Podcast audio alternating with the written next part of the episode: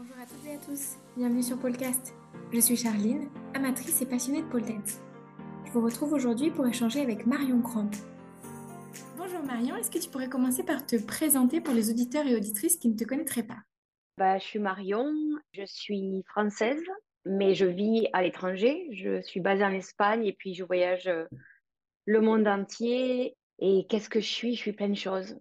Et je, suis, euh, je suis vraiment euh, un esprit qui vit une, une expérience humaine euh, riche et remplie de, de plein, plein, plein, plein de choses. Mm. Et de plein de gens. Voilà.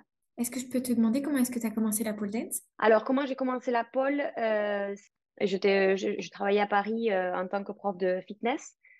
Et j'ai une amie à moi, France, qui, une copine qui m'a qui avait testé les cours et euh, qui m'a proposé de venir avec elle euh, tester un des cours. Et c'était euh, au Pink Paradise à ce moment-là.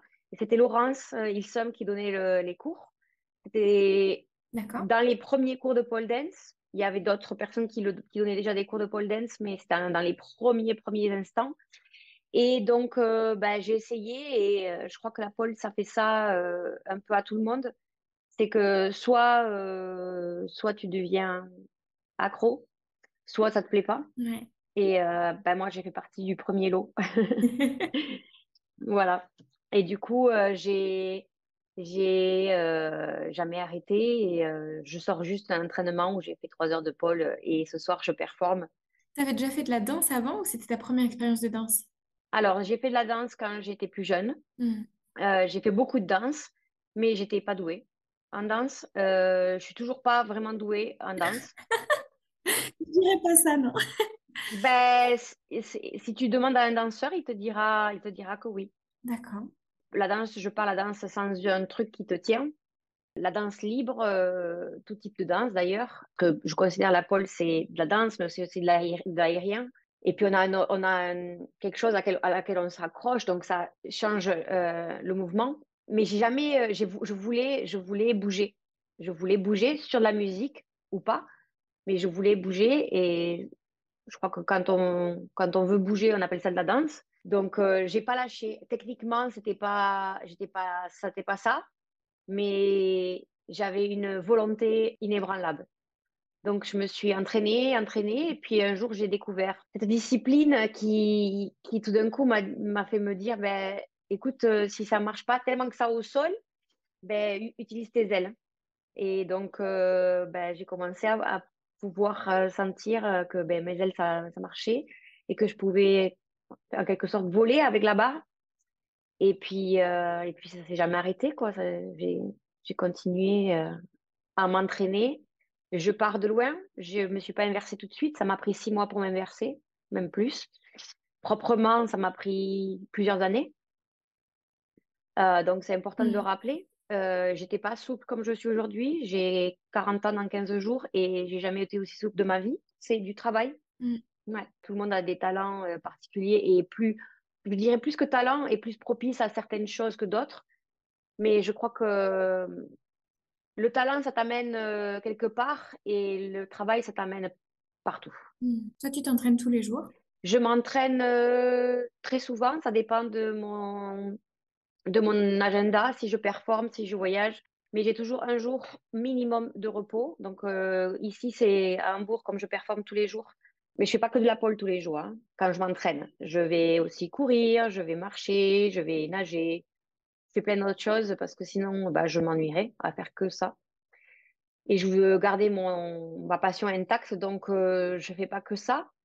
Euh, je fais plein d'autres choses. Et euh, là, ici, quand je suis ici, le lundi, c'est mon jour complètement off. Donc, à partir mmh. du dimanche, euh, après le spectacle, on sort, on boit un bon verre de vin.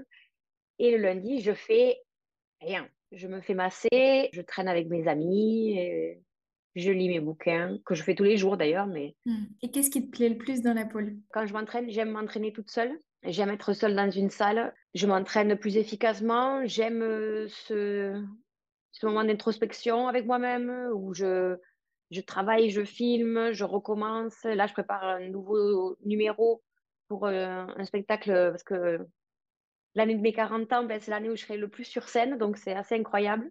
suis hyper contente et, et honorée. Donc, je prépare un nouveau numéro pour un spectacle que je vais faire à Londres. Je filme, je recommence, je modifie, je travaille les lignes, je travaille le tempo, le relâcher. Et, et, puis aussi des moments où je dis, bon, allez, on laisse ça et on part en freestyle. Aussi, je travaille pour mes workshops parce que j'adore enseigner et que je continue à enseigner.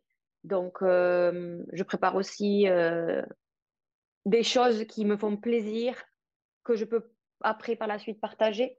Donc ça, et puis, puis aussi comme je m'étais fixé un objectif de m'asseoir la tête sur les fesses avant mes 40 ans et que le jour de mes 40 ans et que je me suis rendu compte il n'y a pas longtemps que c'était dans pas longtemps. Donc du coup, ah.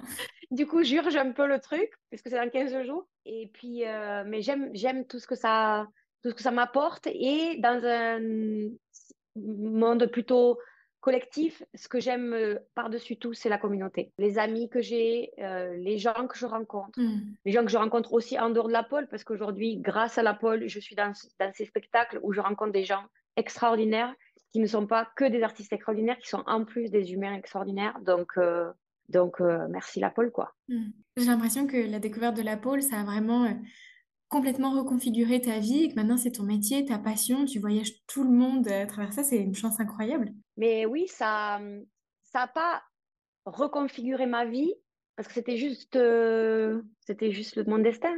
Hmm. Et euh, la chance, euh, la chance, oui, travailler. Bien sûr. La chance qui vient pas tout seul.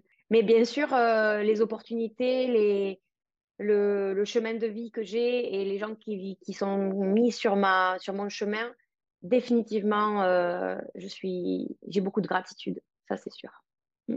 Et j'oublie personne, tout le temps. Je les ai avec moi, les gens qui, qui m'ont amené là, qui m'ont challengé, bien ou en mal, parce qu'ils m'ont amené là. Mm. Tout à l'heure, tu disais que tu donnes cours, tu fais ça régulièrement? Ben, Avant deux ou trois ans, je donnais plus de cours, dans le sens, je donnais plus de workshops parce que je donne pas de cours réguliers. Mm. Je donne plus de workshops que, euh, ben après, ça c'est un peu, avec, en étant plus sur scène, euh, j'ai pris l'opportunité parce que je suis aussi consciente que voilà aujourd'hui je suis une des plus anciennes artistes sur scène dans la plupart des spectacles que je fais mm. en âge qui ne veut rien dire avec le reste parce que voilà le niveau il reste euh, on l'amène au même niveau que si on avait 20 ans en adaptant bien sûr et en, en écoutant le corps mais euh, la qualité du travail est, du pareil au même, voire euh, différente, puisqu'elle l'expérience aussi. Donc euh, là, en ce moment, je, quand je suis, quand j'ai des cours de performance, je mets des workshops, mais c'est un peu plus rare en ce moment. Après avec Covid, j'ai donné beaucoup de cours en ligne avec les, gens qui me suivaient. On a créé une communauté assez magique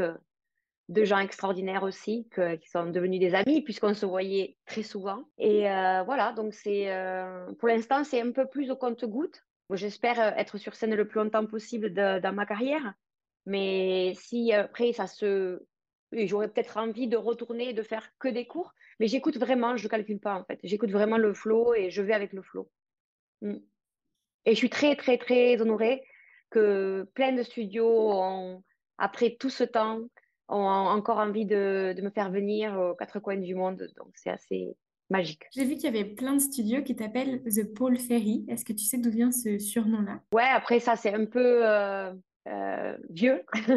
je dirais que maintenant, je suis passée au statut euh, au-dessus. De Paul Ferry, je suis passée à... Enfin, moi, j'appelle ça les... J'ai une grande passion pour les sorcières, donc voilà. je pense qu'il y a déjà forcément une, une idée esthétique derrière.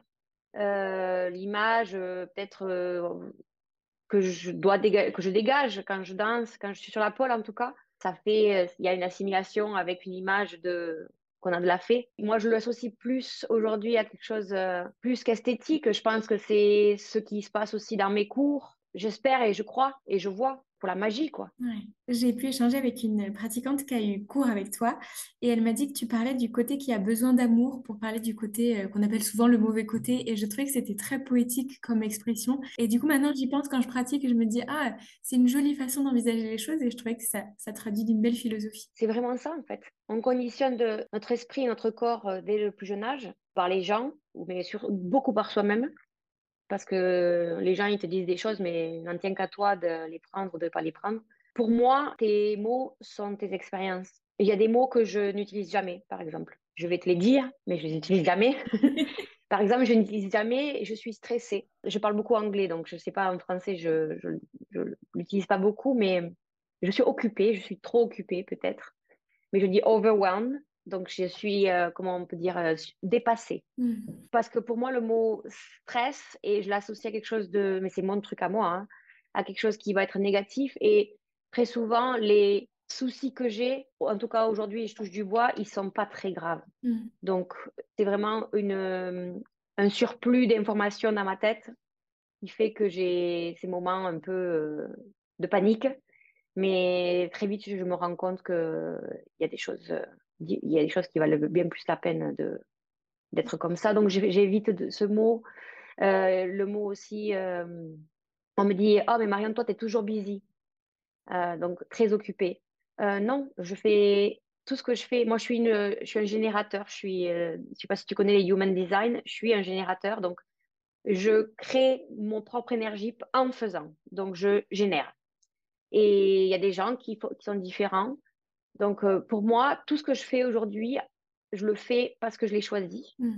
Et à partir du moment où je l'ai choisi, ben, et c'est ce que je dis souvent aux gens, si tu fais les choses tant que ça t'est été imposé, euh, tout le monde n'a pas cette chance-là, mais en tout cas, moi, je l'ai.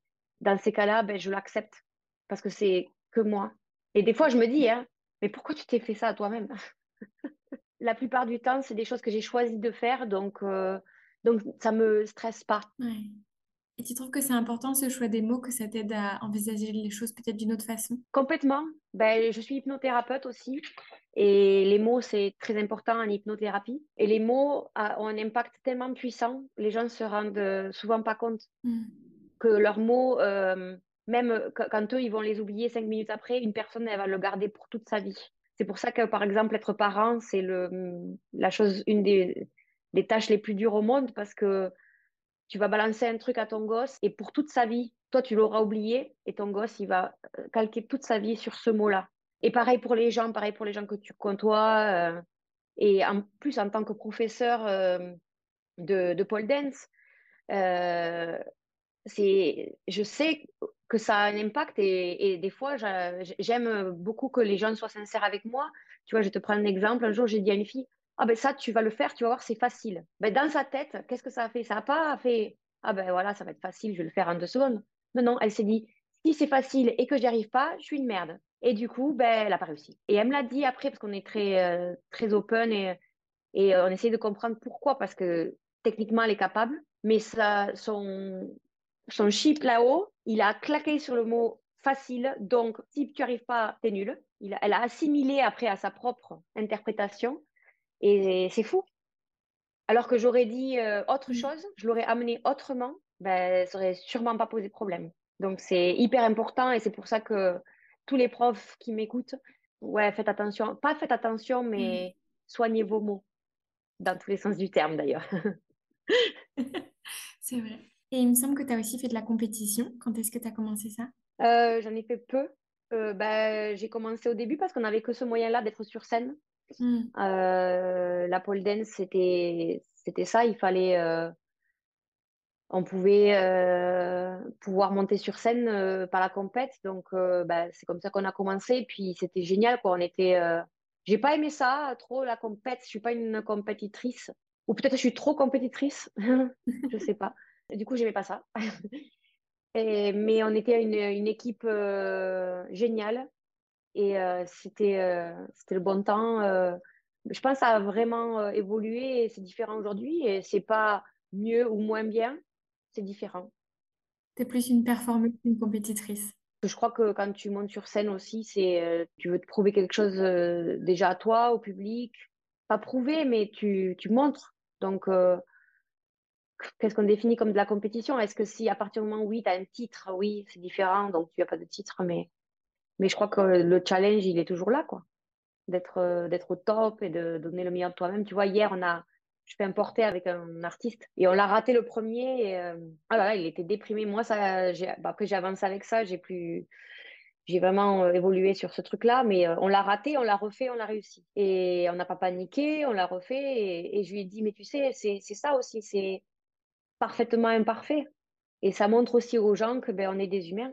Mm. On n'est pas que des euh, top compètes. Bah, écoute, on a fait le tour de toutes les questions que moi j'avais préparées. Est-ce qu'il y avait d'autres choses que tu voulais ajouter? Je sais pas si tu as quelque chose d'autre à me demander euh, personnellement.